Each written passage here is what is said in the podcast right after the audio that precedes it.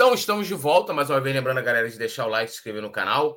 É, o Mário Malaguari está aqui com a gente, Matheus Contrim, a produção interagindo com a galera, o Alisson Silva, boa noite, salve, salve, grande professor mestre Roberto Nazário. No Japão, os professores, até presidente do Japão, se ajoelham para o professor. Então, vou me ajoelhar e homenagear o grande professor Nazário. Nazário, quanto que você está pagando aí? Pro, que nosso... isso? Acho não. Até se ajoelhando, sabe que ajoelhou tem que rezar, né? é, lembrando aí o nosso querido Gabriel Pensador, rubro negro também. E ó, a gente vai falar bastante da partida deste domingo, né? Temos aí comparações pelas dificuldades enfrentadas pelo São Paulo atualmente com o que também passou o Vitor Pereira, é, mercado da bola com aí é, com os desdobramentos da, dessa conversa de renovação de contrato com o Gabigol, preparação do Flamengo para a partida contra o Botafogo, provável escalação, informações né, de serviço aí da partida, né, interdições, tudo sobre o jogo você vai acompanhar agora aqui no Coluna do Fla. Bom, vamos iniciar aqui é, falando, né, como eu disse, dessa dificuldade que hoje vem tendo o São Paulo ali para o setor defensivo, que também teve o Vitor Pereira. Então vamos lá. Hoje, na lateral direita, todo mundo sabe, a gente só tem à disposição o Wesley, né? Dando o sobrenome dele aqui, Wesley França. É, o Mateuzinho sofreu, né? Uma. Teve lá naquele jogo contra o Vasco, o jogo do 3 a 2 sofreu uma fratura na tíbia, então não tem aí previsão de volta. E o Varela teve que fazer uma cirurgia, né? Na, é uma cirurgia no, no quadril, né? Então, pelo menos aí ele só volta em atividade prazo de 20 dias, mas ainda não tem previsão para ele voltar a jogar. E na época do Paulo Souza, ele teve o mesmo problema. Paulo Souza, Vitor Pereira, ele teve o mesmo problema, sendo que na lateral esquerda, né? O Flamengo ficou desfalcado durante um tempo do Felipe Luiz e do Marcos Paulo, né? Ambos lesionados, e ele só pôde contar com o Ayrton Lucas. Sendo que, e aí que questionando o Petit, eu acho que a, talvez a grande diferença é, seja na qualidade do que tem hoje disponível o, o, o Sampaoli, porque o Vitor Pereira ficou com o Ayrton Lucas. O Wesley, não estou querendo dizer que o Wesley seja um jogador ruim ou qualquer coisa do tipo, mas o Wesley é um jogador é, menos experiente, né, tem menos cancha, então é um jogador que naturalmente ele vai acabar oscilando na carreira, né, em, em vários, vários jogos, isso é natural para quem está subindo agora né, para o elenco profissional. Como é que você vê aí esse problema que enfrenta agora, né? E né, parecido com o que também enfrentou o Vitor Pereira. Problema complicado, né? pouco complicado de se resolver. O bom é que o Sampaoli ele é um, um técnico que tira né, alguns coelhos da, da, da, cartola. Né? Ele é um cara que ele não fica atrelado, ele resolve o problema. Ele não pega o problema e, e coloca para alguém resolver. Né? Ele resolve o problema. E hoje, você só ter um, um lateral à disposição é complicado, né?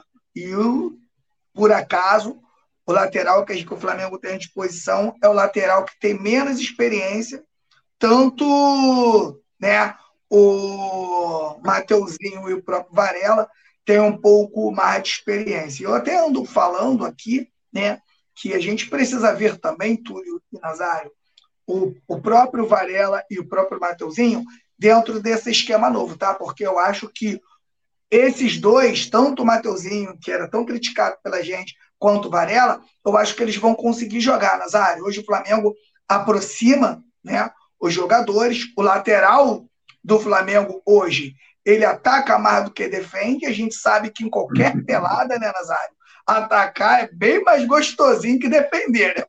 Para atacar, a galera é o leão. Agora, para voltar, para correr, para recompor, né, geralmente a galera é um gatinho. Né? Então, hoje, né, quando o Flamengo joga no 3-5-2, o lateral direito, que acaba jogando como ala, ele tem ali como proteção o Fabrício Bruno. Né? Quando o Flamengo joga no no 4-4-2, né, o lateral direito tem a proteção ali do Thiago Maia, com triangulações junto com o Everton Ribeiro e o próprio Gabigol, que passa a jogar ali como um quarto homem do meio-campo. Né? Então, acho que esses dois vão, vão, vão melhorar também. Mas Flamengo, essa situação do Flamengo com o lateral direito de ofício só, né? O Sampaoli aí vai ter que vai ter que quebrar a cabeça para resolver esse problema. Se ele jogar no 3-5-2, para ele é muito melhor, porque ele coloca o Fabrício Bruno na zaga e coloca o Marinho ali do lado direito, como ele tem utilizado o Marinho ali de vez em quando, né? Ele vai jogar, vai colocar um jogador rápido ali para fazer essa função já que o lado direito ele é protegido. No 4-4-2 pelo Thiago Maia, no 3-5-2 pelo Fabrício Bruno. Aqui no mudo. É, e, e, questionando também, acho que é importante a gente ressaltar que esses problemas das duas laterais, né, tanto no primeiro problema do, do Vitor Pereira, quanto agora o problema que vem enfrentando o Sampaoli, é do, no caso do lado direito, mostra né, que a diretoria errou no planejamento do Flamengo, porque assim, se a gente for olhar o lado esquerdo, por exemplo, a gente sabe que o Felipe Luiz é bem provável, eu acho que não aconteça, de que ele vai renovar com o Flamengo por mais um ano. Eu acho que o Felipe Luiz hoje não sei se ele vai encerrar a carreira já logo agora, mas acho que ele se encaminha para terminar, né, para findar esse ciclo dele com o Flamengo. Então, a gente é, não vai ter né, mais o Felipe Luiz. Então, acho que a diretoria poderia estar já vendo ou já ter visto né, um lateral esquerdo.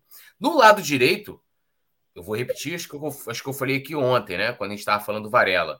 É, o Flamengo deixou, falou: Ó, o Rodinei não serve, a gente não vai renovar e tal. É, beleza, é uma opção. Aí a gente vai, vai debater, né? Quanto isso. Aliás, a gente já debateu bastante sobre essa, essa opção que a direção tomou, né? De, de, de deixar o Rodinei, de liberar o Rodinei, né? Sem tentar uma renovação. E trouxe o Varela. E aí a gente entra na questão de características diferentes, né? Do próprio Rodinei.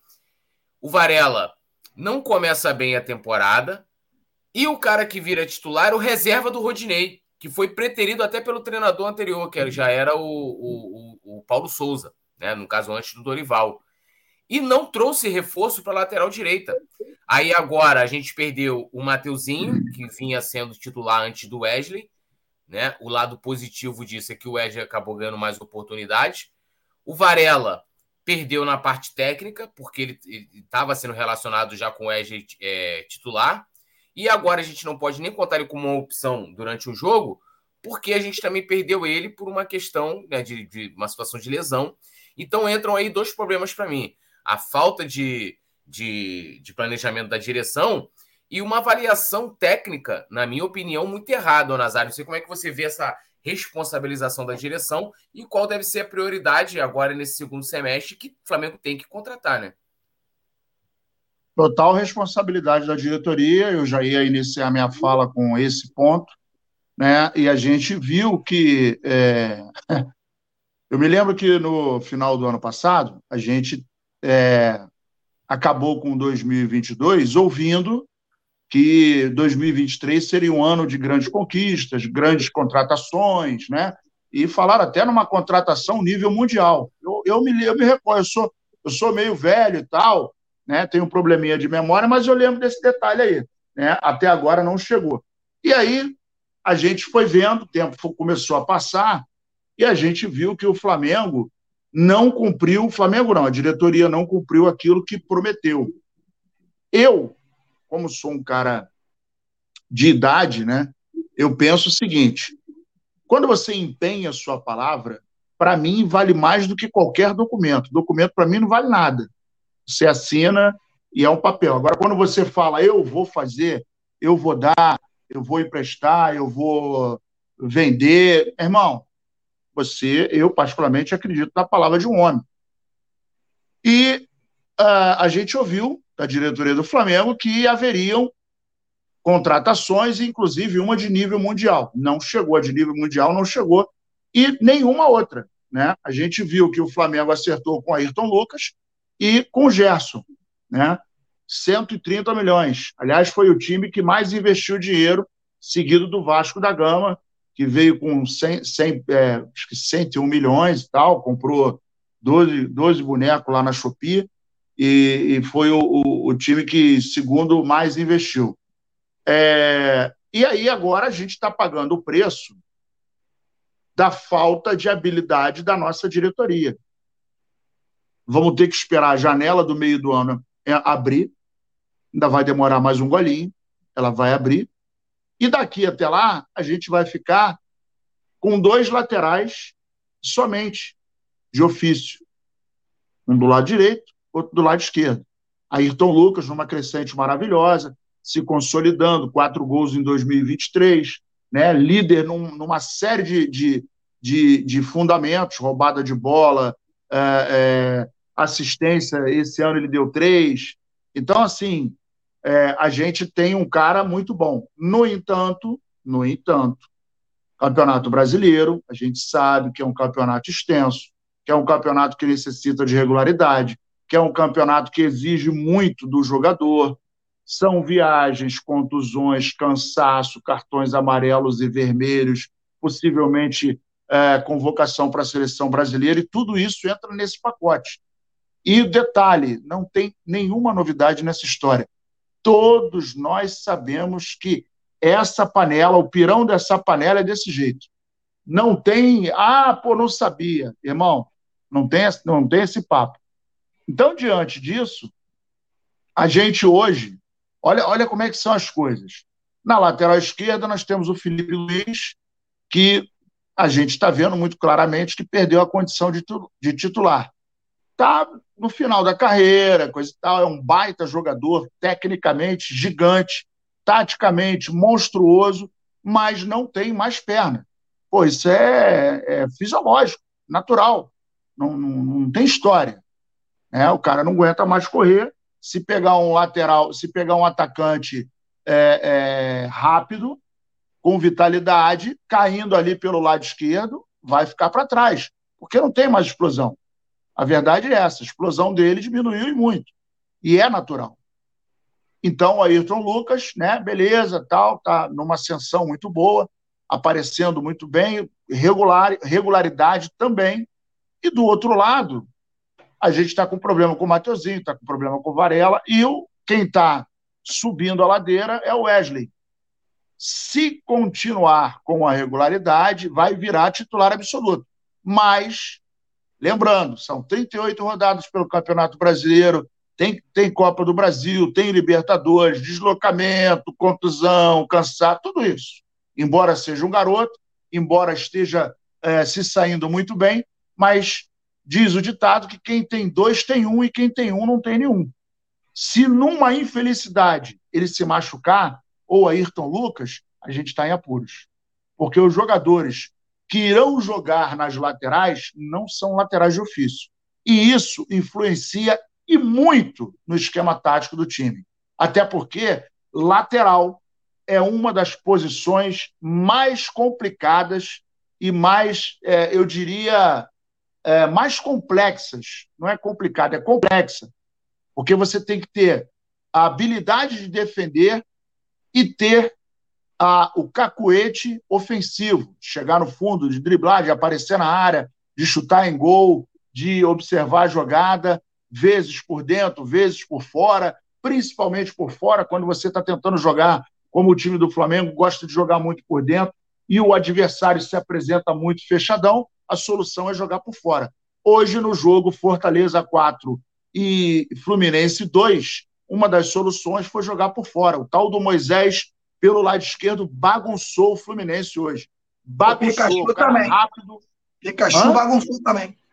Pikachu também, que é o que, que, jo que joga pela, pela direita, quase que mete um golaço. Não fosse o Fábio, é, hoje ia ser uma chuva de gols. E o Pikachu ia meter um golaço. Pegou do lado de fora, não, é de fora da área. De repente, ó, de repente, uma soluçãozinha caseira que poderia resolver o problema do Flamengo, né?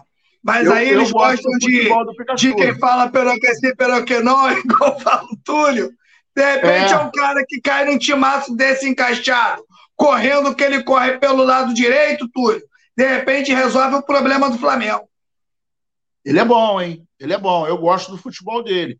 Ele é muito bem defensivamente, raçudo. Hoje eu estava é assistindo o jogo. Estava assistindo o jogo. Meu irmão, o, o Fortaleza hoje em cima do Fluminense não deixou o Fluminense respirar. A todo momento perdia a bola e o pós-perda em cima. E é isso que nós precisamos, de vitalidade, de correria, né? Correria que eu digo no bom sentido, é abafar o time, o time adversário. E hoje o Fortaleza mostrou que o Fluminense, né, poupou alguns jogadores, acabou no final botando o Keno, botou o Cano, botou o Ganso, coisa e tal, mas não aguentou a pressão. E o Fortaleza pressionando no campo do Fluminense a todo momento.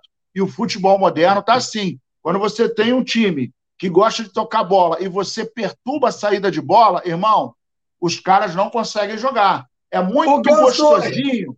O Gansoi. O Gansoi. Exatamente. Sim, é muito gostosinho você ter habilidade e ter espaço. Vem, pega a bola, olha, dá dois toquezinhos, pá, olha, lança, vira, bota para trás, bota para o lado, toca curtinho. É molinho com espaço. Agora, quando o cara está no teu cangote, fungando ali, pressionando e chegando junto, aí a coisa fica diferente. Você apertado lá atrás fica complicado. Então, o Flamengo ah, tá aí uma, uma sugestão da diretoria. Dá uma olhada lá no Pikachu, cara. De repente, Pikachu pode ser que se apresente como uma solução interessante. Depois a gente vê o que faz com Varela, com o Mateuzinho. Mas o fato é, quem tem fome tem pressa. E o Campeonato Brasileiro está rolando. E nós temos um que está jogando, um de cada lado. Quem tem um não tem nenhum. Do lado esquerdo ainda tem o Felipe Luiz para quebrar o galho. Mas, lembrando que o Felipe Luiz não é mais nenhum garoto. Então, alô, diretoria, tinha que consertar essa cagadinha, hein? Tá na conta de vocês. Deixa eu voltar aqui, ó. É, deixar o like aí para pedir para a galera deixar o like, se inscrever no canal, ativar o sininho de notificação. Esse lance do Pikachu aí dá um bom corte, produção. Joga aí que vai, vai, dar, vai dar debate. Vai dar debate o. o, ah, ah, o eu, eu sei que seremos massacrados.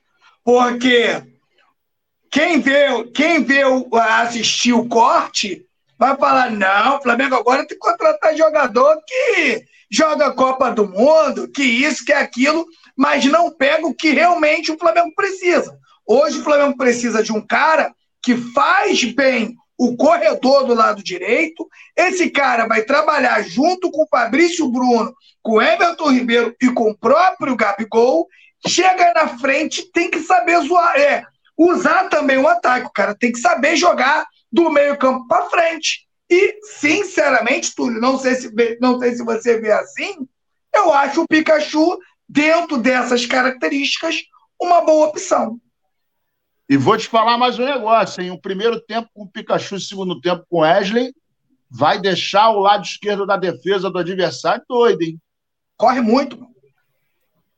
É, o, o, Pikachu hoje é reserva, né, no, no Fortaleza e, e tem a questão da idade, que é, um, que é uma situação que eu sempre questiono, e tem também já algumas declarações que ele deu com relação ao Flamengo. Sei que essa situação muitas vezes é, é, as pessoas é, acham que não tem consideração, porque se uma coisa é a provocação, né?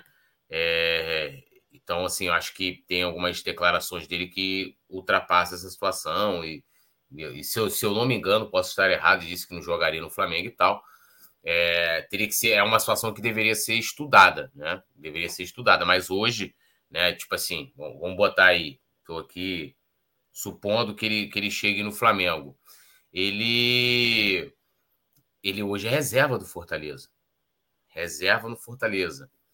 Aí ele seria titular no lugar do Wesley, porque você traz um jogador como o Pikachu, Fortaleza dificultaria talvez para liberá-lo, né? É, talvez cobraria alguma coisa, o Flamengo teria que gastar uma grana. Naturalmente, chegaria à frente, por exemplo, do Wesley, se ele for jogar de lateral direito, né? Na lateral direita, ele também joga é, à frente também, né? De forma ofensiva, pelo lado direito também.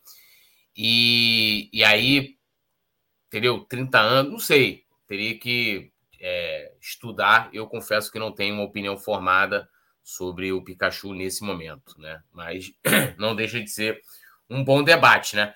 Ó, deixe seu like, se inscreva no canal, ative o sininho de notificação e seguimos aqui, ó, vote no Coluna do Fla no prêmio IBEST 2023, não esqueça, ó, QR Code na tela, link fixado no chat. É, Alisson Silva falou aqui, ó, Túlio Rodrigues, para você eu não me ajoelho, só para o professor Roberto Nazário. Tá aí, professor Roberto Nazário apontando para vocês votarem aí no Coluna do Fla, no prêmio IBEST. Luciano Costa está aqui com a gente também, fechado é, com a galera e a produção colocou o link aqui no chat para votar no prêmio IBEST. Bom, vamos falar de Gabi né, de novo. É, o Flamengo prepara aí um plano de carreira para o Gabigol, né? Tem a matéria no Coluna com, com mais detalhes né? É, e o que está aqui no coluna, o que dá ênfase, é, seria, né? Lembrando, o Gabigol tem um contrato dele que se finaliza somente em dezembro de 2024, ou seja, em dezembro do ano que vem. A diretoria já iniciou conversas até para evitar uma, uma, um assédio em cima do Gabigol, né? De, de outros clubes. E uma, um dos, dos argumentos do Flamengo para o Gabigol seria um plano de carreira para que ele fique mais tempo no clube e bata aí todos os recordes, né? E alcance todos os maiores feitos no Flamengo. Talvez seja, vamos dizer assim, em termos de números, né? O maior jogador que, né? É, mais fez gols numa Libertadores, no Brasileiro e batendo as marcas, se eternizar cada vez mais no clube. Claro, isso também vai entrar a questão financeira, porque é, a gente sabe, se a gente for pegar o exemplo aqui no Brasil, a gente teve o Neymar, né? O, com o Santos eu lembro que o Santos fez um contrato na parte financeira com o Neymar, que o Neymar saiu daqui e ganhava no Santos ali uns 3 milhões de reais por mês, porque ele tinha participação nos patrocínios e tal. É um jogador que tinha um assédio muito grande de grandes clubes da Europa, né? Tanto que é, antes dele fechar com o Barcelona, teve a briga. Barcelona e Real Madrid, teve aquela negociação lá com o Barcelona, que não vou pormenorizar aqui, mas é, até hoje é uma situação que ainda rola na justiça.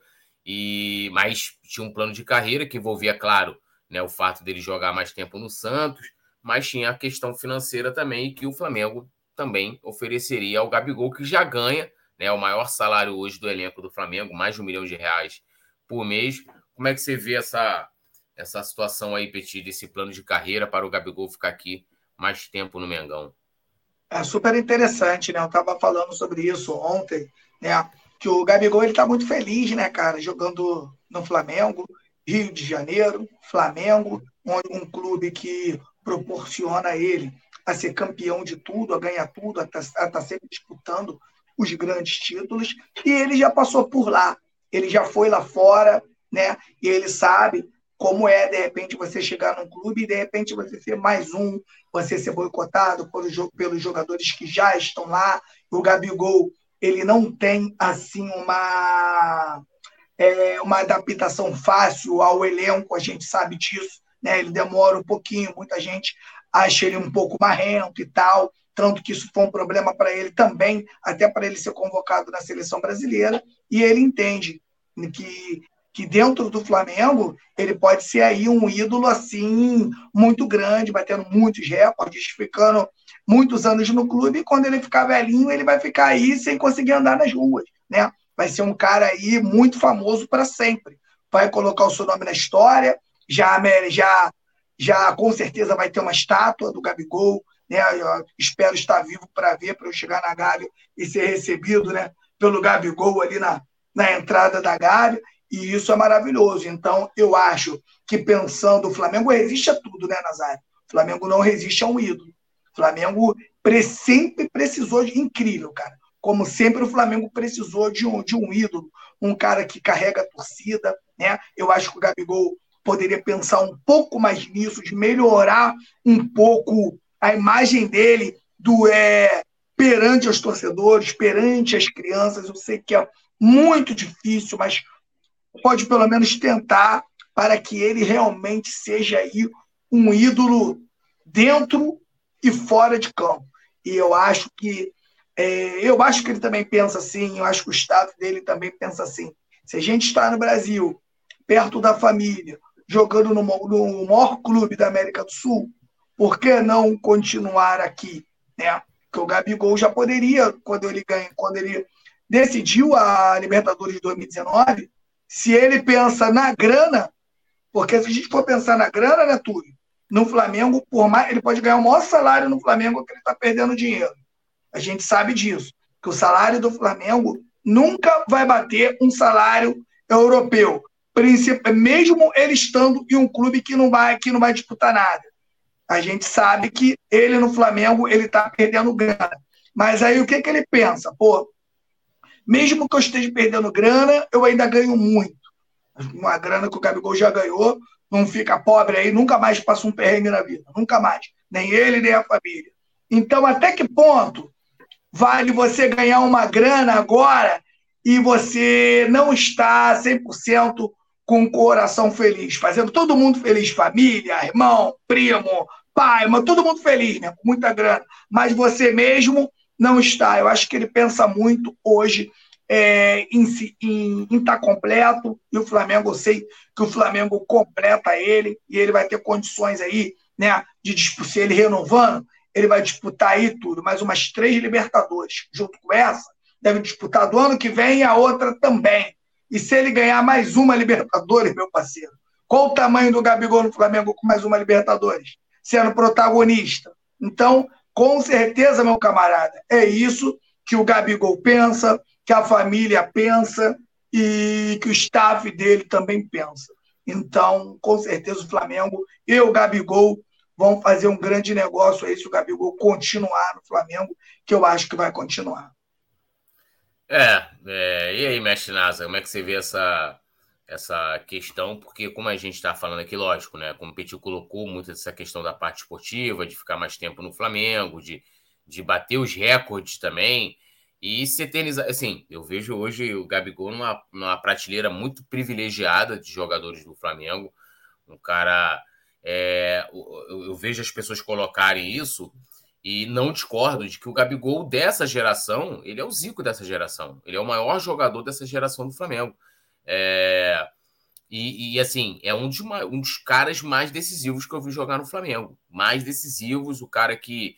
É, o que ele me proporcionou né, no, dia, no dia 23 de, de, de novembro de 2019, né? Lógico, a outra, a terceira também foi importantíssima, aquela, né, a, a do ano passado, mas a de 2019 foi um negócio que não tem como explicar. Nunca vai ter algo igual aquela, né? Talvez algo para mim, como torcedor, de maior emoção na arquibancada seria poder ter visto o Zico jogar, ter visto aquele time de 81. Eu não vi, mas vi Gabigol me dando aquela Libertadores, virando o jogo aos três minutos, né? Três minutos o cara vai lá e mete dois gols e foi assim a minha maior emoção na arquibancada disparado. E aí, Nazário, como é que você vê essa situação? Também tem a parte financeira também, que a gente né, também tem que, que analisar, porque ele vai ficar aqui e aí é abrir mão de Europa. Eu acho que é, né, até a gente perguntou para a Virtude, né? Que foi a jornalista espanhola que participou do Pode Falar, ele falou assim: Pedro e Gabigol tem cara de Real Madrid. Ele falou: não, Gabigol tem cara de Sevilha, tem cara de Atlético de Madrid e tal. É, e tem a parte da grana, né? É, cara, assim, o, o, o Petit falou um negócio agora que é muito interessante. É, às vezes não adianta o cara estar tá num clube é, na Europa, né? E assim, a gente sabe quão difícil é, é, jogar num clube de primeira prateleira, né? Primeira prateleira na Europa é um negócio realmente muito difícil. Não que ele não seja capaz, mas ele já teve uma experiência na Europa não conseguiu se adaptar bem, né? a adaptação dele foi bem complicada, ele voltou, assim como vários jogadores. E não quer dizer que quando o jogador não se adapta uh, na, na Europa, onde quer que ele vá, que ele é um jogador ruim. Né? Tem muita gente que fala, ah, voltou porque não deu certo, não sei o que lá e tal. Pô, cara, a gente está falando do cara que é o artilheiro do século do Flamengo. A gente está falando com um cara que tem 144 gols agora, né? Pelo Flamengo. A gente está falando de um cara que de 2019 para cá conquistou 11 títulos. A gente está falando de um cara que nas últimas três Libertadores deixou a marca dele. A gente está falando de um cara que é líder no grupo. A gente está falando de um cara que, óbvio, é óbvio que ele tem que cobrar muito, porque ninguém trabalha por esporte. Todo mundo trabalha porque gosta de dinheiro. Ninguém, ah, não, vou trabalhar, não precisa me pagar, não. Ah, a torcida do Flamengo é maravilhosa. E como é que faz para pagar boleto? Então, é, eu acho que todo e qualquer trabalhador merece receber bem, se ele executa bem a sua atividade, ele tem que, ele tem que receber bem. Então, se ele trabalha bem, ele tem que receber bem. Ele está alugando a sua mão de obra. Ele está disponibilizando o seu talento e o seu tempo para o empregador, para o patrão, para o clube, para a instituição. E vou dizer o seguinte: o, o, o Gabigol, sem sombra de dúvida, por tudo que vem acontecendo de 2019 para cá, ele está quase virando uma instituição no Flamengo. O Gabigol é uma referência no Flamengo. E não adianta uma meia dúzia de bobalhão que fala: ah, ele está gordo, ah, ele não mete, ele não mete gol a, a, a 10 jogos. Meu irmão, olha para trás. Né? E aí, outro dia, teve um bobo que falou: pô, vamos falar de presente, chega de passado por causa do passado é que nós estamos aqui nesse momento. Aliás, hoje é o passado de amanhã. Simples assim. Né? O Flamengo, até é, antes de 19, tinha 38 anos que a gente não conseguia levantar uma taça da Libertadores. A taça da Libertadores que nós levantamos em 81 era moleque. Então, é, depois nós passamos um inverno longo para burro, que durou 38 anos.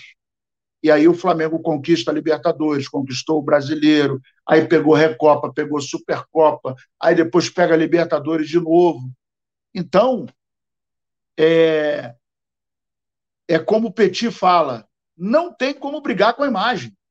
Não sou eu que estou contando, é a história. Se você conhecer um pouquinho da história do Flamengo, você vai notar que os títulos, se não todos, pelo menos a maioria passaram pelos pés do Gabigol, com assistência, com gol, com movimentação.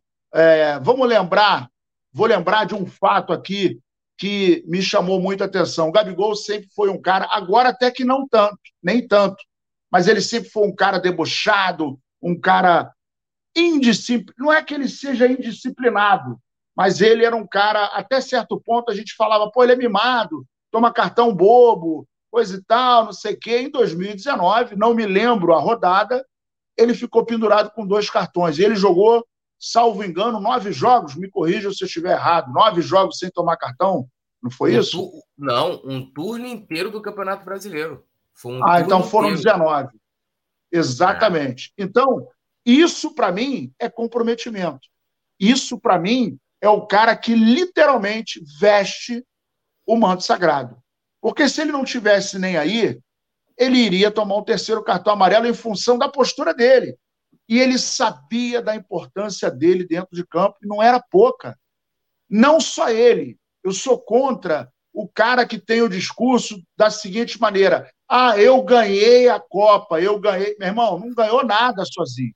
É um time. Tem muita gente que fala: ah, em 94 o Romário ganhou a Copa. Ô, ô, ô, calma aí. E o Marcão lá no gol? Tá estragado? E o Bebeto, que também jogou pra caramba. Então, assim, é, e o Dunga, que era grosso pra burro, mas que segurava a onda no meio. E o Mauro Silva. Então, vários jogadores fizeram parte dessa conquista. Em 2002, não foi o fenômeno que ganhou sozinho. O Rivaldo jogou pra caramba, ele pô, foi o artilheiro da Copa, é, superou duas cirurgias, uma em cada joelho. Inclusive, ele falou antes da Copa: quem quiser ganhar dinheiro, aposta em mim como artilheiro da Copa. Ele foi o artilheiro da Copa. Então, teve um time. Em 94, é, o Leonardo foi expulso porque ele deu uma cotovelada no americano. Nós jogamos com menos um e ganhamos o jogo na raça, na garra, na vontade. Isso é um grupo fechado. Então, não foi um que ganhou, foi o time. E eu sou muito, sempre a favor do time. Agora, não dá para tirar a importância do Gabigol, do Rafinha, do, do, do, do, do Rodrigo Caio, do, do Diego, do Bruno Henrique, embora ele fale muito pouco, do Arrascaeta, que fala muito pouco, mas a presença do Everton Ribeiro. Então, nós temos um time, nós temos um excelente elenco. Né? Nós temos um, um, um bom elenco, nós temos um excelente time e um elenco que está em formação. Né? Alguns jogadores estão chegando agora, etc. e tal. Mas o Gabigol, gente, hoje, quando você pensa em Flamengo, a primeira imagem, a primeira referência que vem é o Gabigol. Não é o Diego Alves, não é o Diego Ribas, não é o Rafinha, não é o Rodrigo Caio, com o máximo respeito a eles. Mas o cara que você pensa, Flamengo, Gabigol, é como se você falar Flamengo, Zico. Não estou comparando, são dois jogadores diferentes. E nem dá para comparar nem o Gabigol com o Nunes. São tempos absolutamente diferentes, gramados diferentes, bolas diferentes, uniforme diferente, chuteira diferente, dificuldades diferentes, adversários diferentes. Na década de 80, a gente tinha grandes times. Aliás, na década de 80, o Campeonato Carioca, já falei isso aqui várias vezes, era muito mais glamouroso, era muito mais é, prazeroso de vencer do que o próprio Campeonato Brasileiro. O Campeonato Brasileiro era um campeonato, é, entre aspas, esvaziado. A importância dele era menor do que o Carioca.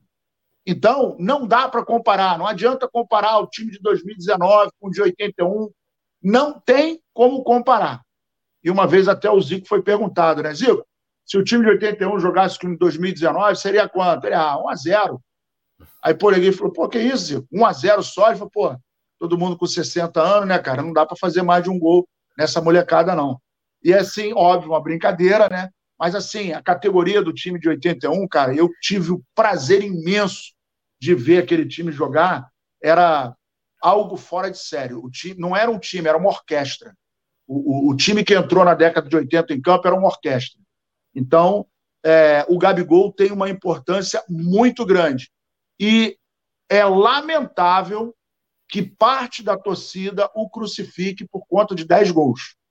Só a gente olhar o histórico do cara, com um pouquinho mais de atenção. É, dando uma lida aqui no pessoal que está no chat, a galera vai acompanhando aqui o Coluna, pedindo para todo mundo deixar o like, se inscrever no canal, ativar o sininho de notificação. Dando aquele salve aqui, ó, Vitor Monteiro, Yuri Reis, boa noite, poeta Túlio Petit, Roberto Nazário. Cheguei atrasado, mas já deixei meu like, é importante nosso querido Yuri Reis Salvador. Alisson Silva também está aqui. Aí ele falou: Yuri Reis está copiando o Simon, o Simon, chegando atrasado. Simon ainda tem a figurinha, né? Pô, foi mal aí. É aluno, é aluno, é aluno dele. É, cheguei atrasado. Ó, o Franklin Cabral também está aqui com a gente. Boa noite, amigos do Coluna. Saudações rubro-negras de Itapiruna, Rio de Janeiro. Cheguei do trabalho ajudando, ajudando na faxina em casa e ouvindo vocês. Um abraço para os três e a produção. Tamo junto, tamo junto aí, Franklin Cabral também. Aí a galera que tá fascinando o Lar Cabral, o Lar Cabralino. É, meus amigos. O Franklin Cabral também comenta. Depois daquele time histórico que ganhou o Mundial, acho que o Gabigol é o único jogador que quer continuar a fazer história no Flamengo. Em nenhum outro time no Brasil isso acontece. É... E aqui é uma boa para você, Nazário. Alisson Silva. Alô, Simon Ledo, aumenta o salário do Nazário e do Petit. O meu ele não pede pra aumentar, não, só o de vocês, velho. Caraca, mano. Ser, ô, Alisson, ô, Alisson, tem Porra. que ser pros três, cara. Tem que ser é, pros três. Do Túlio tô... também, pô. Do Túlio também. Tô precisando. Tô, tô, tô, pre... tô precisando, né? Esse, esse mês, rapaz, eu recebi, o, recebi uma. Eu tive um problema financeiro esse mês, eu tive que escolher o que pagar, né? Aí eu pá, olhei e fiz a escolha. Todo mês eu escolho. É, aí, não, mas aí escuta essa. Tô, tava participando do programa lá no Vegeta TV, do querido Vegeta, Bruno Torelli, mandar um beijão para ele. Tava, tava até com o Zé Roberto lá, Zé Roberto de 2009, do X. Aí tô lá, daqui a pouco a patroa mandou, ó, cortar o gás. Falei, caraca, mano. Cortar. Você, sabe aquele negócio, você tá empolgadão, tipo, tu tá ali no embate, aí de repente aquele. Tu brocha, cortar o gás. Puta merda, meu irmão. Aí tive que me virar nos 30 para religar. Então, o Alisson Silva, por favor, me inclua aí nessa né, no aumento na folha de pagamento aí. Me inclua. Heitor BFR, que seja um grande jogo. Saudações rubro-negras, saudações rubro-negras aí ao Heitor BFR. A gente sempre espera que seja um grande jogo. Luciano Costa também está aqui. Ah, o Heitor depois já. Provavelmente deve estar respondendo o Luciano Costa, que xingou aqui o Botafogo. É, é lixo não, né? Chegou na moral, dei a moral para você. Você vem agora dizer que a gente é lixo? Pô, brincadeira, hein? É... Alisson Silva. Olha lá, e ele reforçou aqui o aumento somente para vocês aí, ó. Brincadeira, hein, Alisson? Não, faz isso não, Alisson. Pô. Sacanagem, Brincadeira. Aí não, aí não.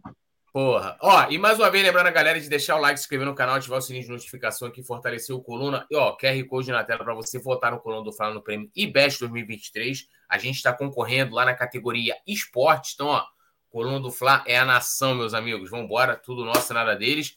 É... Seguindo aqui, né? E já começando a falar um pouquinho já do, do clássico deste domingo, né? O Flamengo é... encerrou, né? Aliás, né? Encerrou. Com o São Paulo a gente nunca sabe, né? O Flamengo, pelo menos a informação, encerrou hoje a preparação do jogo, né? De amanhã. Provavelmente sim, eu não acredito que o, que o o Sampaoli deva fazer treino antes do jogo, como ele fez contra o Curitiba, porque o jogo contra o Curitiba o jogo era à noite e amanhã o jogo é mais cedo, né? E aí, passando aqui para vocês, né? O treino de hoje ele contou com a presença do Léo Pereira, né? Que não foi titular porque sentiu ali, a gente até passou isso no pré-jogo da partida contra o Curitiba, né? Não, perdão, contra o Maringá. Ele participou de forma integral do, dos trabalhos. O Bruno Henrique também né, mostrou muita disposição, deve ser relacionado. A gente vai falar especificamente do Bruno Henrique já já. E também estiveram em campo aí, né? O Gabigol, Pedro, Ayrton Lucas e Gerson, né?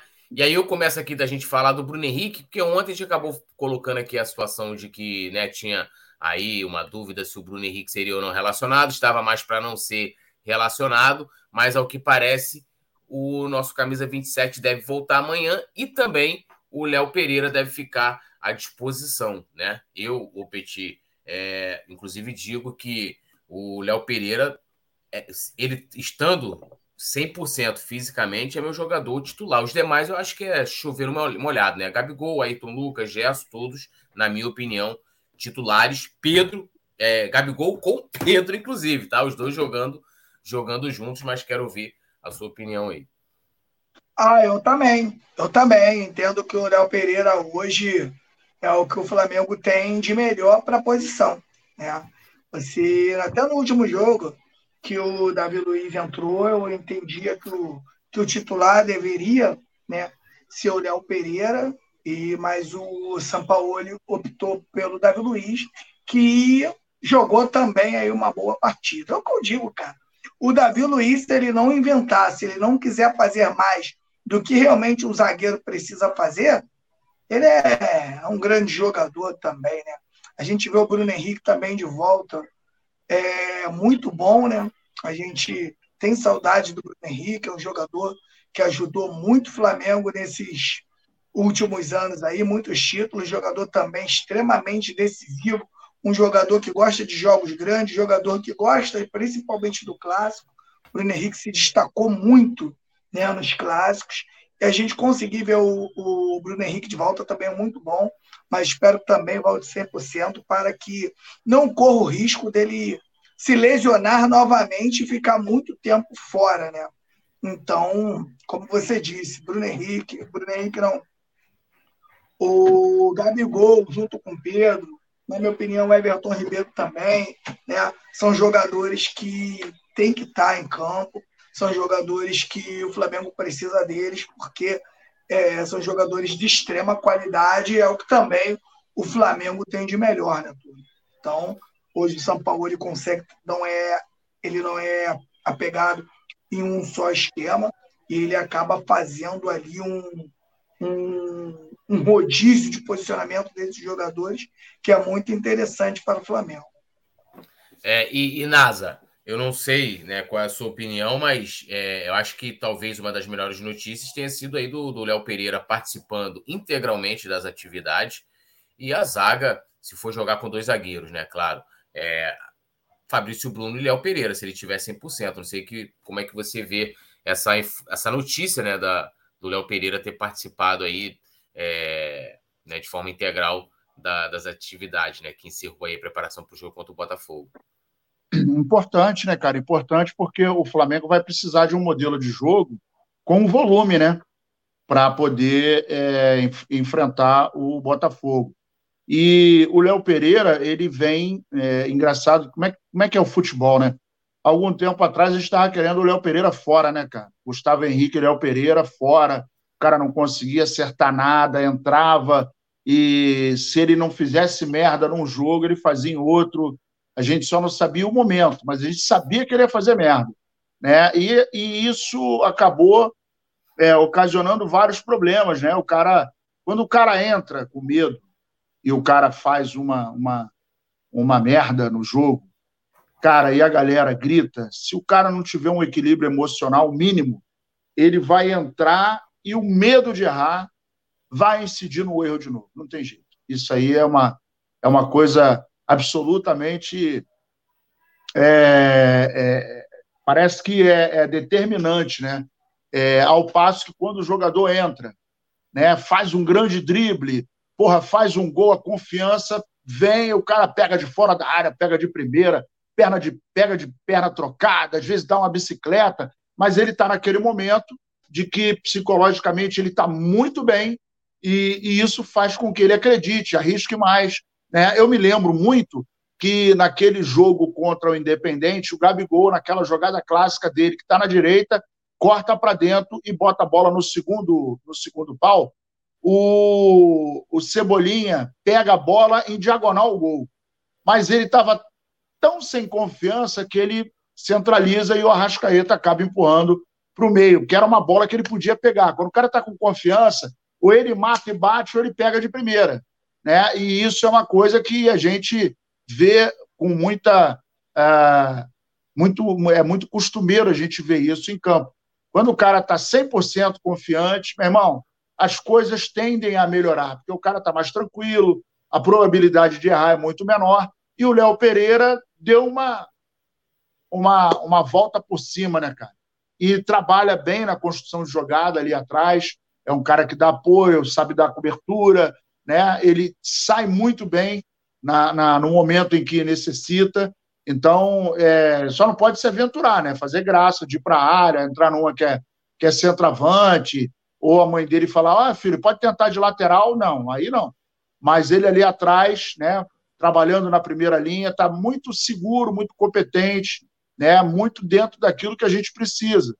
E isso é o que basta. Ali atrás, para você jogar bem, você precisa não inventar, sem fazer palhaçada, e trabalhar na construção de jogada. Às vezes, pô, tá ruim de entrar pelo lado de fora, pelo lado de dentro, volta a bola, vem na defesa, o cara troca a bola ali com o parceiro de zaga, aí ele olha o lateral, às vezes o lateral abre a jogada, quando a marcação vai para cima dele, você vê o cabeça de área, o, o volante ali abrindo espaço no meio, você toca com ele, às vezes você tem que receber. E aí, às vezes, às vezes, você está vendo o lateral sozinho entrando, aí você faz um lançamentozinho para poder pegar a defesa de surpresa, mas não é todo momento que isso acontece. Então, dentro desse contexto, a gente está feliz de, de poder contar com o Léo Pereira, né?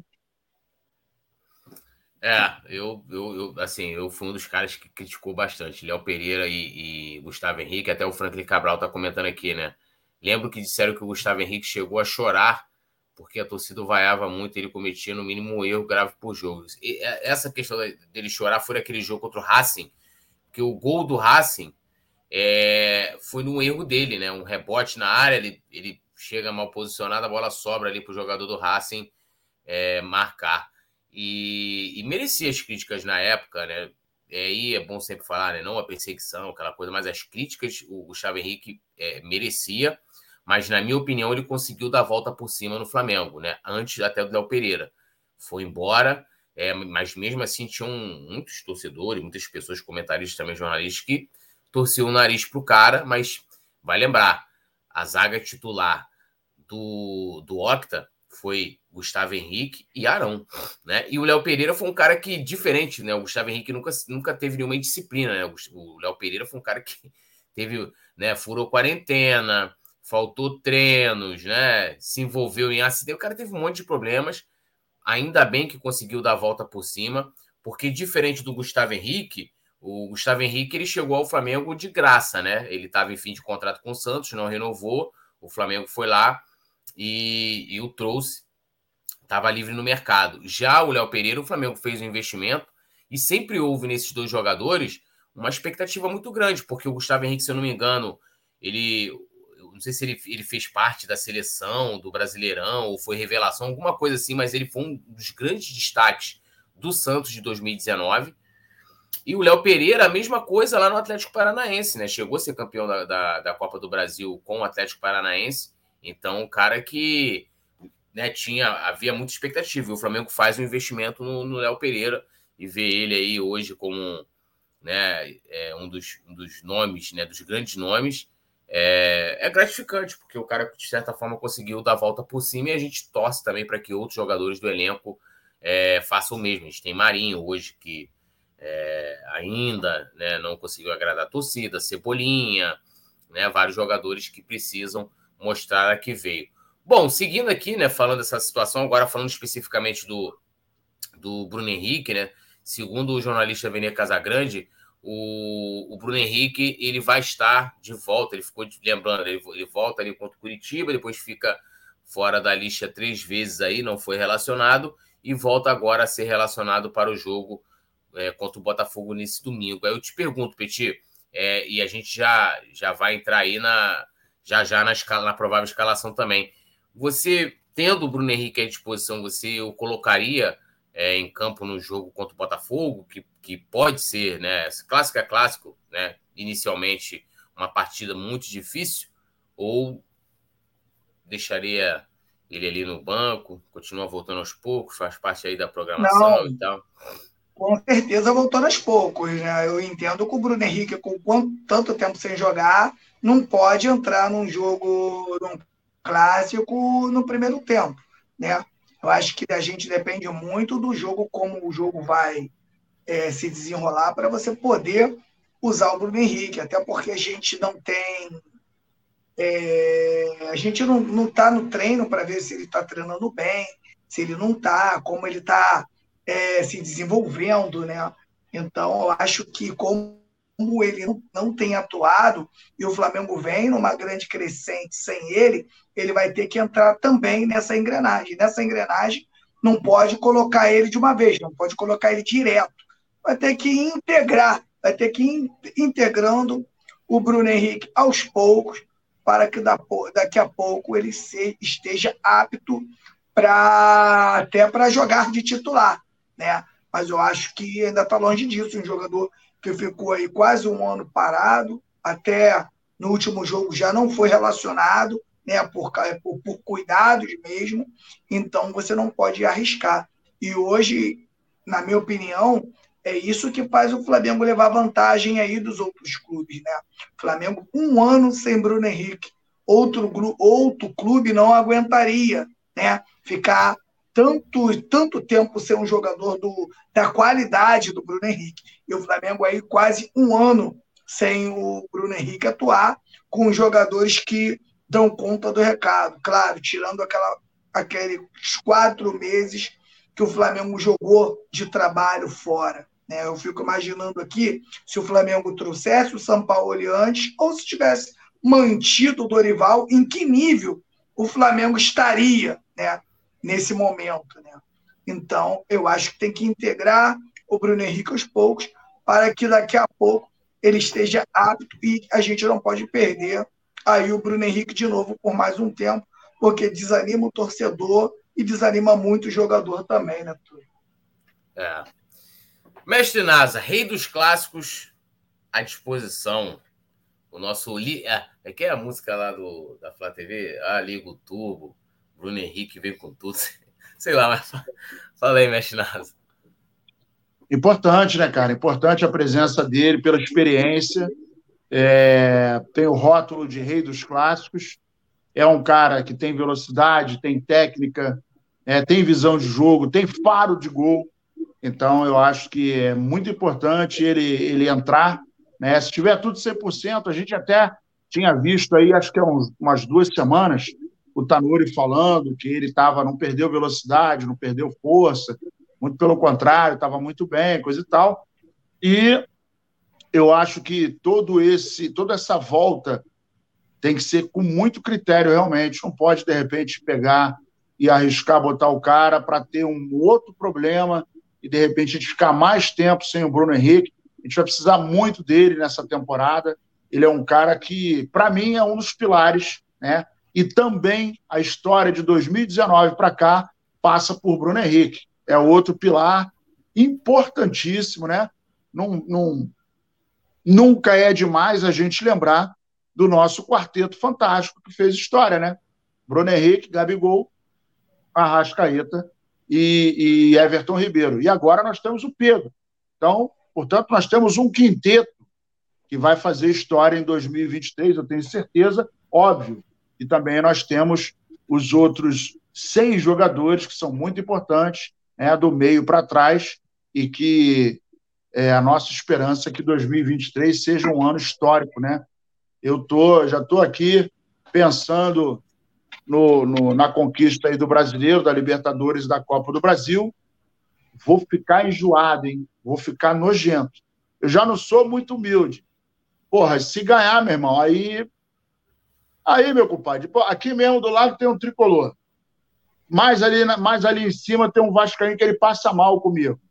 O pai é Vascaíno, o filho é Vascaíno. Lá na esquina tem um, uma churrascaria chamada Esquina Grill, fazer um merchan aqui do meu amigo Bruno. Tricolor doente. Então, porra, os malucos vão ficar tudo doente comigo. Aí tem um, um, um esquema aqui, aqui no, na, na rua aqui paralela, que é um bar, né? É um pubzinho. E quando tem time do, quando tem jogo do Vasco, os malucos botam as bandeiras lá. É, é Itaipuaçu, não é Ita, é Ita, Ita Vasco, negócio assim aí bota porra, o telão, coisa e tal. E aí, quando perde, eu passo de moto, né? E, eu grito o nome do, do, do adversário para dar aquela zoada para ficar legal, né? Pô, você tá morando perto de, de, de muitos adversários aí, Nazário. Tá, tá, cercado, né? Tá cercado. É, não, mas aí é bom. Eu, eu não gosto muito de morar só flamenguista, porque aí não tem aí vai sacanear quem. Então, quando tem é. gol do Flamengo, meu irmão, eu vou para o quintal aqui e começo a gritar. Aí tem o tricolor aqui fica quietinho, não fala nada. E tem mais uns dois ou três ali para cima, e aí eu grito aqui no quintal, coisa e tal, e aí é um silêncio, paira um silêncio aqui, que é uma delícia. É, e, e, aí você pode chamar, inclusive, a gente, né, Petit Pai, nessa esquina aí, de repente o tricolor dá um, né, um rodízio, uma parada assim, Petit, é. esquinas. Ah. Pô, é gostosinho, é gostosinho, é. A, parada, a parada é maneira. Ó, lembrando a galera de deixar o like, ó, o Franklin Cabral tá falando aqui, ó, se o Sampa colocar, é, colocá-lo no segundo tempo, acho que ele fará um gol. Seria incrível contra o time que ele fez o seu primeiro gol na estreia pelo Flamengo. Seria mesmo, ó. E aí na tela já a provável escalação do Flamengo para enfrentar o para enfrentar o Botafogo neste domingo às 16 horas. Perdão, partida válida pelo Campeonato Brasileiro. Então, ó, provável escalação: Santos, Fabrício Bruno, Léo Pereira e Davi Luiz. À frente, Wesley, Thiago Maia, Vidal e Cebolinha, Gerson, Pedro e Gabigol.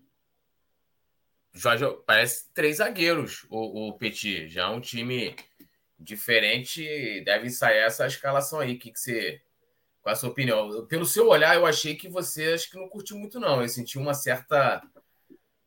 Tipo, uma certa. 3-5-2. Não, 3-5-2, né? Esse time se, esse time se comportou bem né, na, quando, quando jogou contra o Nublense, mas eu sinto muita falta, eu sinto falta do Everton Ribeiro. Então, a mudança que eu faria para entrar com esse sistema, eu colocaria o Everton Ribeiro no lugar do Vidal.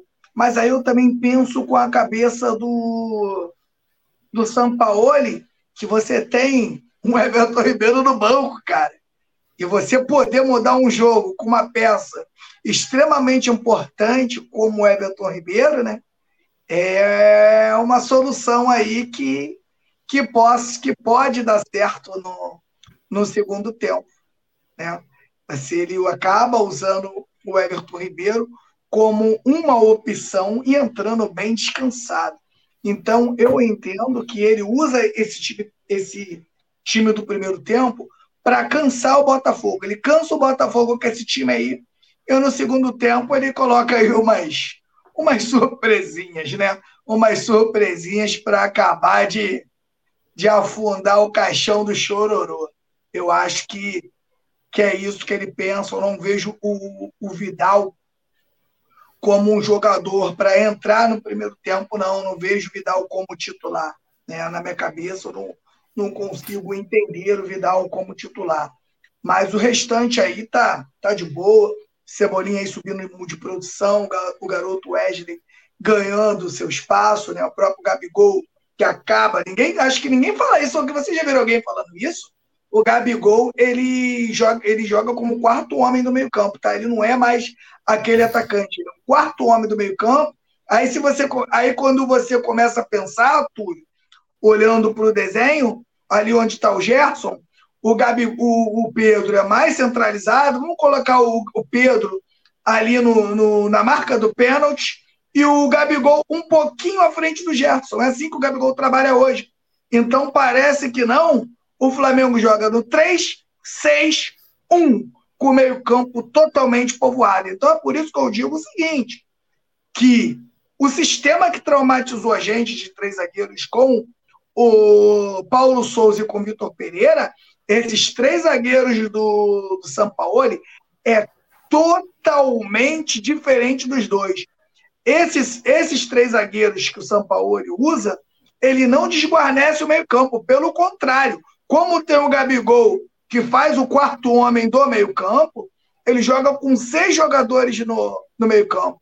Então é por isso que quando o Flamengo coloca seus dez jogadores dentro do campo do adversário, né, fica muito difícil do adversário conseguir sair desse alçapão, porque o Flamengo está com uma, parece que não, mas o Flamengo tem uma margem no meio-campo pelo posicionamento do Gabigol. Aí galera aí que não, que não gosta do Gabigol e que não analisa a movimentação, que não analisa nada, tô dando a planta aí para vocês, tá? A importância do Gabigol dentro desse esquema aí do, do próprio Sampaoli.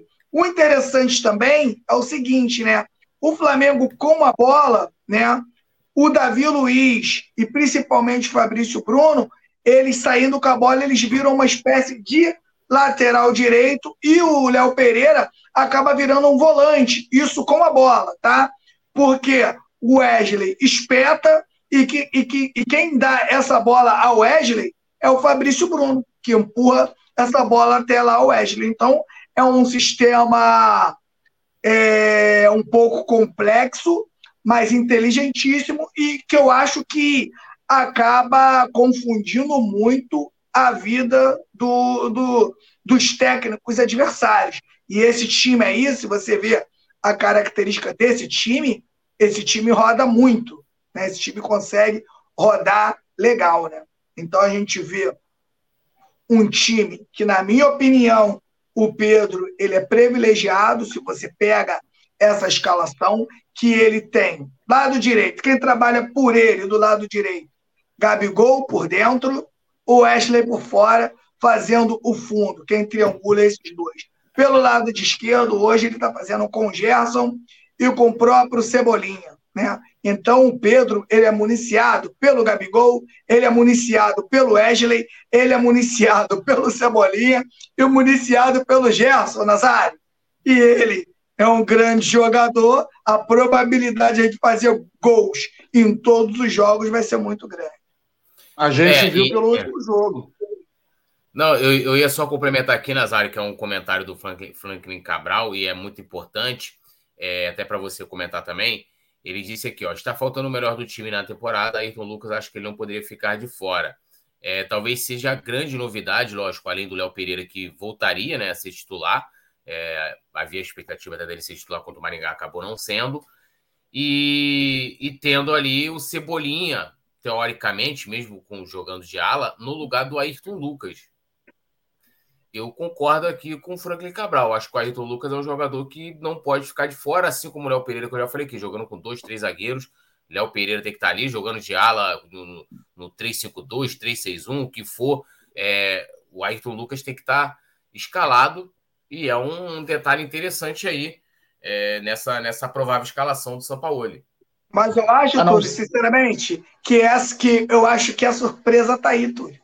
Lembra Será? quando eu falei? É, lembra quando eu falei que esses esquemas do São Paulo fariam que o, que o Flamengo ficasse menos dependente de alguns jogadores? Eu falei isso semana passada, justamente por isso.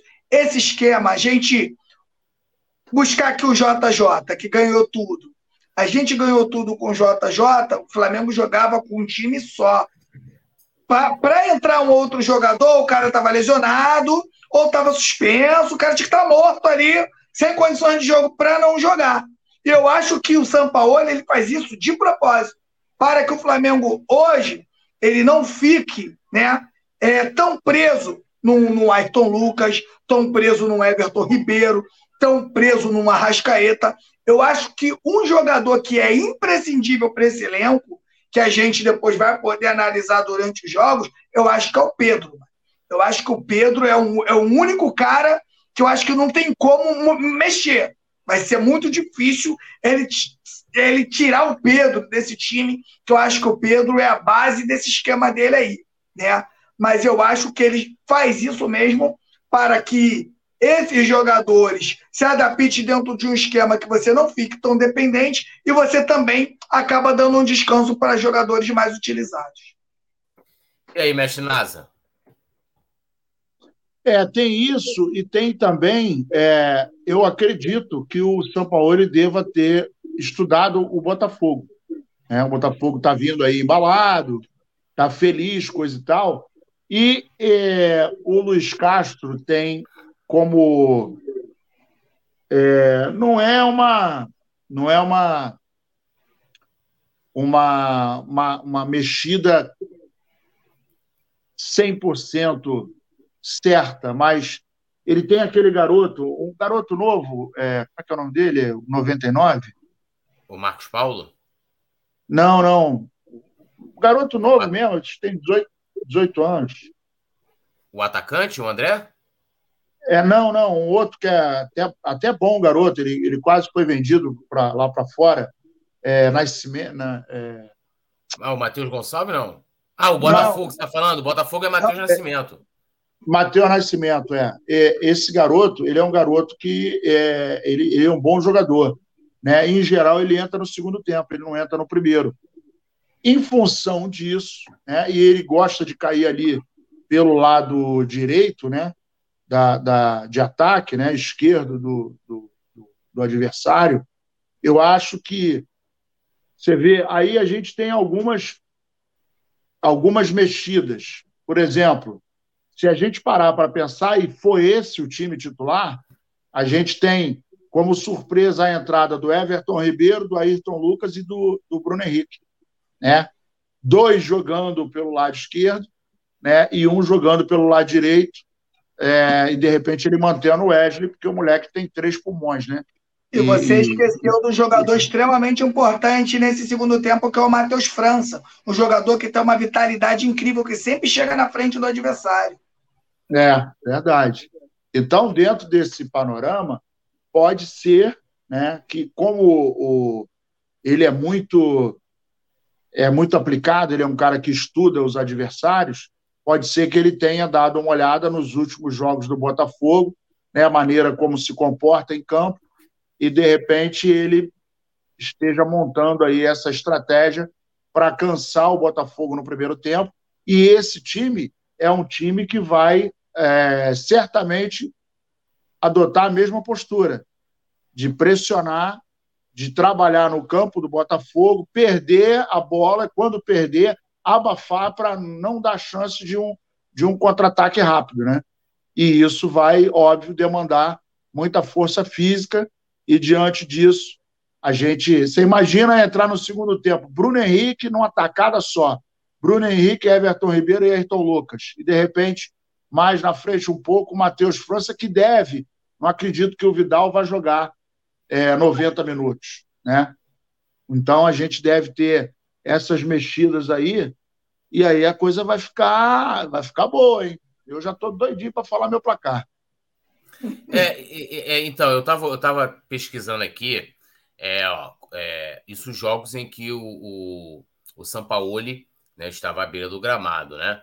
Então isso começa contra o Nublense e o Flamengo entra com três zagueiros ali, o 3-5-2. Sendo que com uma diferença, o Marinho pela direita, né? No caso aí seria no lugar do Wesley, do jeito que está essa provável escalação, e o Ayrton Lucas pela esquerda. E aí a gente vem nos jogos contra o Inter, que a gente pega, é, perde, perdão, a gente entra com no, no, né, no botar no 4-3-3 que ele jogou ali, é, e contra o Maringá, ele também entra jogando com dois zagueiros. E aí, o que é interessante, que se a gente for é, observando o jogo contra o Nublense, como é que o Flamengo se defendia, porque quando o Flamengo, o, o Ayrton Lucas fechava ali o lado esquerdo, né? E o Fabrício Bruno era quem fazia o lado direito, deixando o Marinho cobrindo a segunda linha ali do meio de campo. Eu não sei se com o Cebolinha ali, é, se o Cebolinha vai ter também essa função de tipo, o Flamengo está sendo atacado, né? Lógico, você pode ver que o time hoje marca mais em cima, começa já lá de cima, com o do Gabigol, já ajudando a atrapalhar ali o, né, a saída de bola do adversário. É, e se o Cebolinha vai ter essa, vai ter essa função também de fechar a última linha para formar a linha de quatro com, a, com o Fabrício Bruno, né, fechando ali, fazendo, fazendo a lateral, entre aspas, né, e o Wesley ficando, ficando ali como opção, assim que o Flamengo jogou contra o Nublense, né? É, mas vai ser interessante, porque é, a gente sabe que o Sampaoli, até foi a pergunta da Raíssa lá na, na no jogo contra o Maringá, que ela falou: olha, é, ele, até, ele até brincou chamando ela de espiã. Que ela falou assim: ó, nas suas últimas 30 partidas, isso então ela considerou jogos dele lá no Sevilha e tal. Falou: você não repete a escalação. Olha só, né? Nos últimos 30 jogos do cara, isso mesmo em outros clubes, ele não repete escalação. Então, isso, de repente, deve ser até pela forma com que, com que ele é, talvez tenha a expectativa que o Botafogo possa ser escalado para o jogo, né? E aí ele está optando de ter o Wesley ali, né? No caso do lado direito, e ter o Cebolinha no lado esquerdo, né? Não sei, vai ser aí talvez uma expectativa da gente ter a confirmação da escalação no jogo de amanhã e ver como é que o time vai se portar em campo. Eu estou vendo aqui a galera elogiando bastante o, o, o Vidal, né? Vem jogando bem também nos últimos jogos, vem jogando bem também nos últimos jogos. Eu, eu, eu digo o seguinte, que até, e acho que seria até legal um, um debate. A minha única questão do, do, do, Vidal ser titular é que ele não vai poder ser aproveitado os 90 minutos. Ele vai ter que ser é substituído. É né? A questão da idade, né? Isso tudo é, conta muito no futebol, principalmente de hoje em dia, que, porra, é, é muito físico, né? E aí fica aqui minha pergunta: se vocês entrariam com, com o Vidal já como titular, porque é, também nesse jogo contra o Nublense, e aí é interessante colocar, o Everton Ribeiro também não foi titular. O titular também foi o Vidal, né? Atuando ali justamente pelo lado direito, fazendo ali uma dobradinha com o Marinho. E eu até falei naquela partida que, mesmo ali os dois atuando ali, né? Tá um pouco diferente aqui na nossa, nossa provável escalação aqui, simplesmente distribuição. Naquele jogo ali, o, o Vidal caía mais pelo lado direito, né? Mas sempre buscando o jogo por dentro, sempre buscando né, é, o jogo por dentro. E o Flamengo conseguiu fazer isso muito bem contra, contra o Nublense. Você sairia já logo de cara com o Vidal ou Petit, já sabendo que teria que substituí-lo aí no segundo tempo? Ou não? Não, eu, eu, eu, entraria com, eu tinha falado, eu, eu entraria com o Everton Ribeiro no lugar dele. Eu acho que o Everton Ribeiro dá mais movimentação e também fecha espaço. O Everton Ribeiro é um jogador que tem roubado muitas bolas. Mas para jogar, mas vamos lá, só para temperar o negócio aqui. Então, mas, mas para jogar, para jogar como vamos, vamos botar ali um segundo volante, então, porque do lado direito você já tem ali o Wesley, que teoricamente ocupa o espaço do, do Everton Ribeiro né? É, ele, ele entraria para jogar um pouco mais recuado, mesmo que fosse ajudando ali na ali atrás, só para só para apimentar sim, aqui. Sim, sim, pode ser. O Everton Ribeiro, você é um jogador, ele é um jogador que aonde você coloca ele aí no círculo central, ele, ele, ele desenrola, né? Ele tem um bom passe, ele triangula, ele tem a, ele quebra a linha com o drible. Eu acho que é o jogador hoje no Flamengo que mais tem o drible é o Everton Ribeiro, tem a, o, corpo, usa o muito corpo. Eu acho que o Everton Ribeiro poderia ser mais útil, né? Mas aí foi o que eu falei, aí tu pensa com a cabeça do técnico. Imagina você ter, olha, olha o que, que ele tem no banco. Ele tem um Everton Ribeiro no banco, podendo ser utilizado, aí você pode utilizar ele de várias formas. Você tem o, o Matheus França, que, na minha opinião, é, é, é um jogadoraço para você usar né? Então você tem alguns jogadores, então o, o Matheus Gonçalves também, que vem entrando bem, então, e tem o próprio Marinho, né? Então eu acho que é, o, o Sampaoli ele pensa nisso, ele entra com uma tropa. E tem a diferença dele para o Vitor, que o Sampaoli ele não espera da M. Se ele entra e sente que não encaixou, ele vai tentar fazer uma troca tática sem mudar ninguém. Não encaixou, parceiro? Pode ter certeza que ele tira logo dois, três. Por exemplo, se ele tiver que trocar para o 4-4-2, ele vai trocar, meu camarada. Não tem jeito. Ele tira o Everton, ele tira aqui o, o Davi Luiz, mete o Ayrton Lucas, volta com três zagueiros, com dois zagueiros e já joga no 4-4-2. E isso, Túlio, no meio de um jogo, porra, o cara lá do outro lado fica maluco, mano. O que, que esse cara fez? Você desmonta, que, que, desmonta, que, que eu tenho que fazer agora aqui? outro treinador.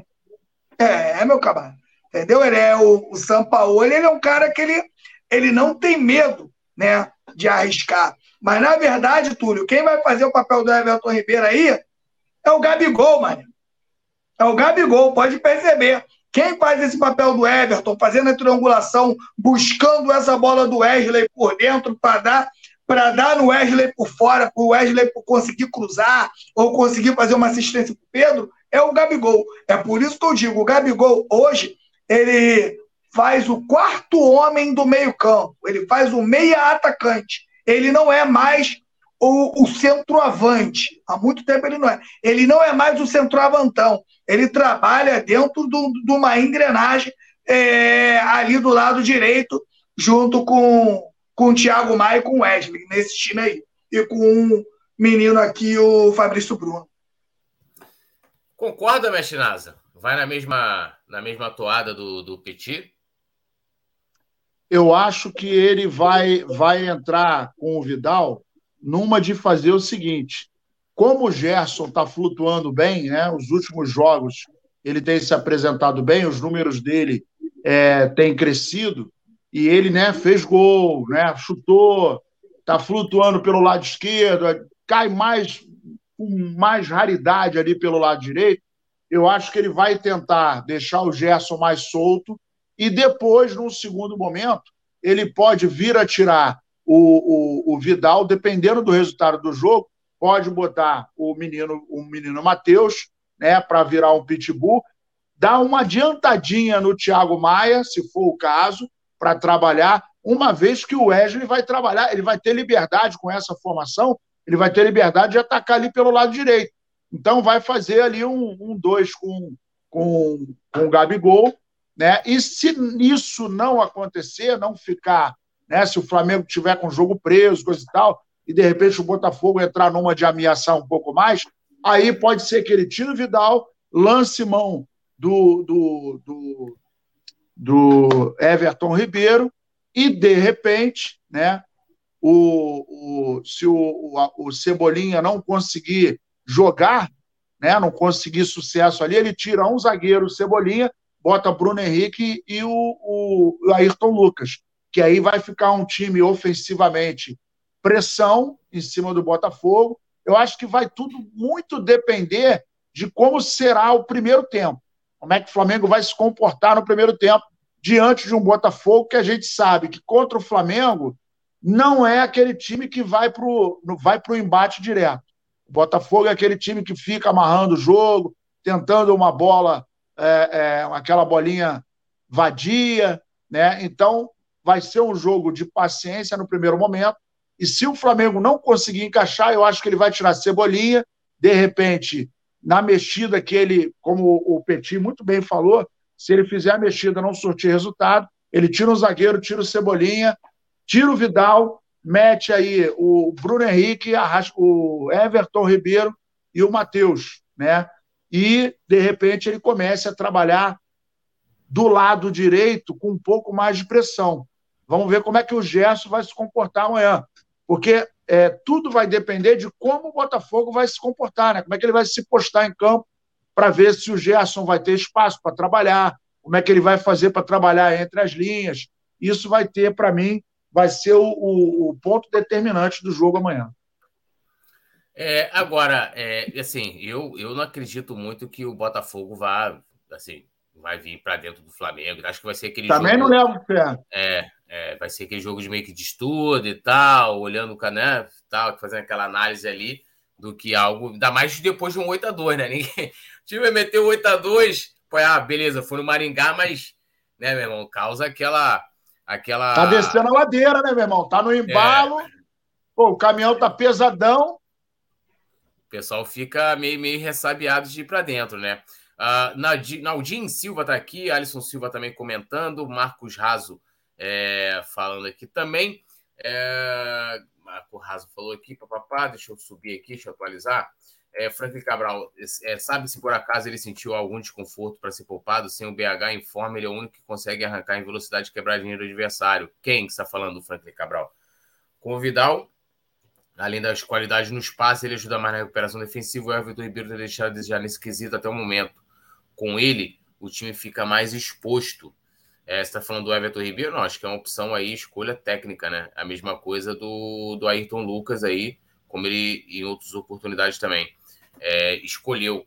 É, passando as informações aqui amanhã do jogo, né? A Sete Rio está montando um esquema especial para o clássico entre Flamengo e Botafogo. Né? O Coluna do Fla tá, é, trouxe todas as informações em matéria. É, então, aqui, ó, as ruas elas vão ser interditadas das 13 horas às 19, né? Então, ó, Eurico Rabelo, Visconde de Itamaraty, entre as ruas São Francisco Xavier e a Eurico Rabelo, Rua Isidro de Figueiredo, Conselheiro Olegário, Arthur Menezes, duas faixas da Avenida Rei Pelé, sentido centro, entre a Avenida Professor Manuel de Abreu e o Museu do Índio, Avenida Maracanã, sentido centro, entre as ruas São Francisco Xavier e a Rua Mata Machado. Outra rua que será interditada das 17h40 né, às 19 horas é a Avenida Professor Manuel Abreu, entre a Rua Dona Zulmira e a Avenida Rei Pelé. A operação de trânsito vai contar com 55 pessoas, entre agentes da Sete Rio e contratados, oito veículos operacionais e 12 motocicletas. Né? Também serão utilizados oito painéis de mensagens variáveis que informarão sobre os horários de fechamento e as rotas alternativas para o jogo de amanhã. É, produção, Franklin Cabral está falando aqui rapidinho que, que a, a, o comentário dele era sobre o Ayrton Lucas. Não, é uma escolha, pelo menos por hora, né? lembrando sempre que essa é a provável escalação. É uma, é uma escolha totalmente técnica ali, né, dentro de estratégia mesmo do próprio Sampaoli. O Ayrton Lucas não apresentou qualquer problema, treinou normalmente né, neste sábado, então, o Franklin Cabral. Aí seria uma escolha mesmo do, do nosso querido Sampaoli. Vamos aos palpites, produção. Então a galera pode comentando aí com o seu palpite, o autor dos gols. E lembrando a galera de deixar o like, se inscrever no canal, ativar o sininho de notificação. E ó, vote no coluna do Fla no prêmio aqui, ó, no que é R Code aqui e também tá fixado no chat. Ali, ó, o Nazário tá apontando ali para o QR Code para você dar aquela, aquela força pro coluna. Aí, Peti, começa contigo aí os trabalhos aí, ó. Palpite pro jogo de amanhã, Flamengo e Botafogo. Eu vou colocar 3 a 0 o Mengão amanhã, né? Não tem como, né, eu não falar do Pedro, que na minha opinião esse time aí, é, o Pedro é muito favorecido por esse esquema do Gabigol. Então, vou botar amanhã dois do Pedro, do time de São Paulo, desculpa. Eu vou botar dois do Pedro e o Gabigol vai fazer um gol amanhã. Então, são dois gols do Pedro e um do Gabigol. Ó, eu vou colocar um 2 a 0 vou na mais na, na humildade. Um gol do Pedro e um gol do Gabi para ficar bonito os trabalhos. 2 a 0 Mengon, eu ia de 3 a 0, eu ia falar que era dois do Gabigol e um do Pedro, mas como o, o Petit já meteu três, eu vou, vou botar mais um para conta. 4 a 0, dois de Pedro e dois de Gabigol. Que lindo, hein? Aí fica é, gostosinho. Fala aí, produção. E, e, e, qual a sua opinião? O Alisson Silva falou 10 a 0 para mim não é goleada. É, produção, também seu palpite. Franklin Cabral, qual era o nome anterior da Avenida Rei Pelé? Como há muito tempo eu não passo por lá, ainda não me situei. Deixa eu pegar aqui para te falar certinho. É, deixa eu ver aqui, Rua do Maracanã, é, homenagem a Pelé. Vamos ver aqui. Opa, Avenida, Avenida, era. Deixa eu ver aqui, ó. É, na verdade, ali é que assim, ali é, é praticamente a Avenida Maracanã, né? É, mas é, eles pegaram ali uma parte ali aqui, ó, é, que era Avenida Radial Oeste, né? Mas começa ali na Avenida Maracanã. Aí mudou o nome agora para Rei Pelezito. É, vamos lá, ó. o Alisson Silva falou que 10 a 0 para ele não serve. A produção falou que botou 3 a 1 dois do Gabi e um do Pedro. E, e é isso. E produção, para lembrar a galera, bota de novo aí, antes da gente encerrar o programa, o vídeo do Rafa Penido falando muito o que aconteceu com a gente no YouTube e como a galera pode, pode nos ajudar. Então, vocês têm como ajudar a gente. Estamos com um problema no canal principal, né? não podendo fazer lives, transmissões. Já provamos para o YouTube que foi fake, né? Esse safado, Rafa falou bobão, né? Esse safado salafraio, salafrário, ou sal, safada, ou salafrária também, né? A gente não sabe. Ou safadê, né? Vamos pegar tudo aqui. O safadê, né? Que sacaneou aí o coluna do Fla. Franklin Cabral falou que vai ser 2 a 0 Gabi e Cebolinha. Né? Tá ali, ó. É... Gente, para mim, 3 a 0 é goleada. 3 a 0 para mim é goleada. Minha opinião. Eu coloco 3 a 0 é chocolate. E você, Nazário, 3 a 0 chocolate? Pô, 3 a 0 é chocolatezinho, gostosinho, né? Chocolate com leite essa parada. Então, galera, lembrando, amanhã a partir das 14 horas já estamos ao vivo aqui no Coluna do Fla, trazendo tudo para vocês da partida. Né? O jogo começa às 16, mas o Coluna do Fla já começa com o seu pré-jogo às 14 horas e a gente conta com a presença de geral. Valeu, Petit, mestre Nasa. Amanhã estaremos de volta. Tudo nosso, nada deles, produção. Ó, vapo. E amanhã vamos bater no lombinho, lombinho canino do Botafogo. Chora na nossa alegria. Valeu! Alô, nação do Mengão! O Coluna do Fla está concorrendo ao prêmio IBEST na categoria Esportes. Vamos votar e votar muito para mostrar a força da nação rubro-negra e ajudar o Coluna do Fla a ganhar esse prêmio importante. Vamos votar! O link tá na descrição do vídeo e fixado nos comentários. Alô, nação do Mengão! Esse é o Coluna do Fla. Seja bem-vindo! Se inscreva no canal, não esqueça de deixar o seu like. Pega o link, compartilha para geral. Comente, comente bastante, queremos te ouvir. Aqui você tem a melhor transmissão dos jogos do Flamengo na internet. O Coluna é brabo e tem o Podfla, o podcast da nação. É muita resenha e um show de cobertura do maior do mundo, do jeitinho que a nação merece. Esse é o Coluna. Saudações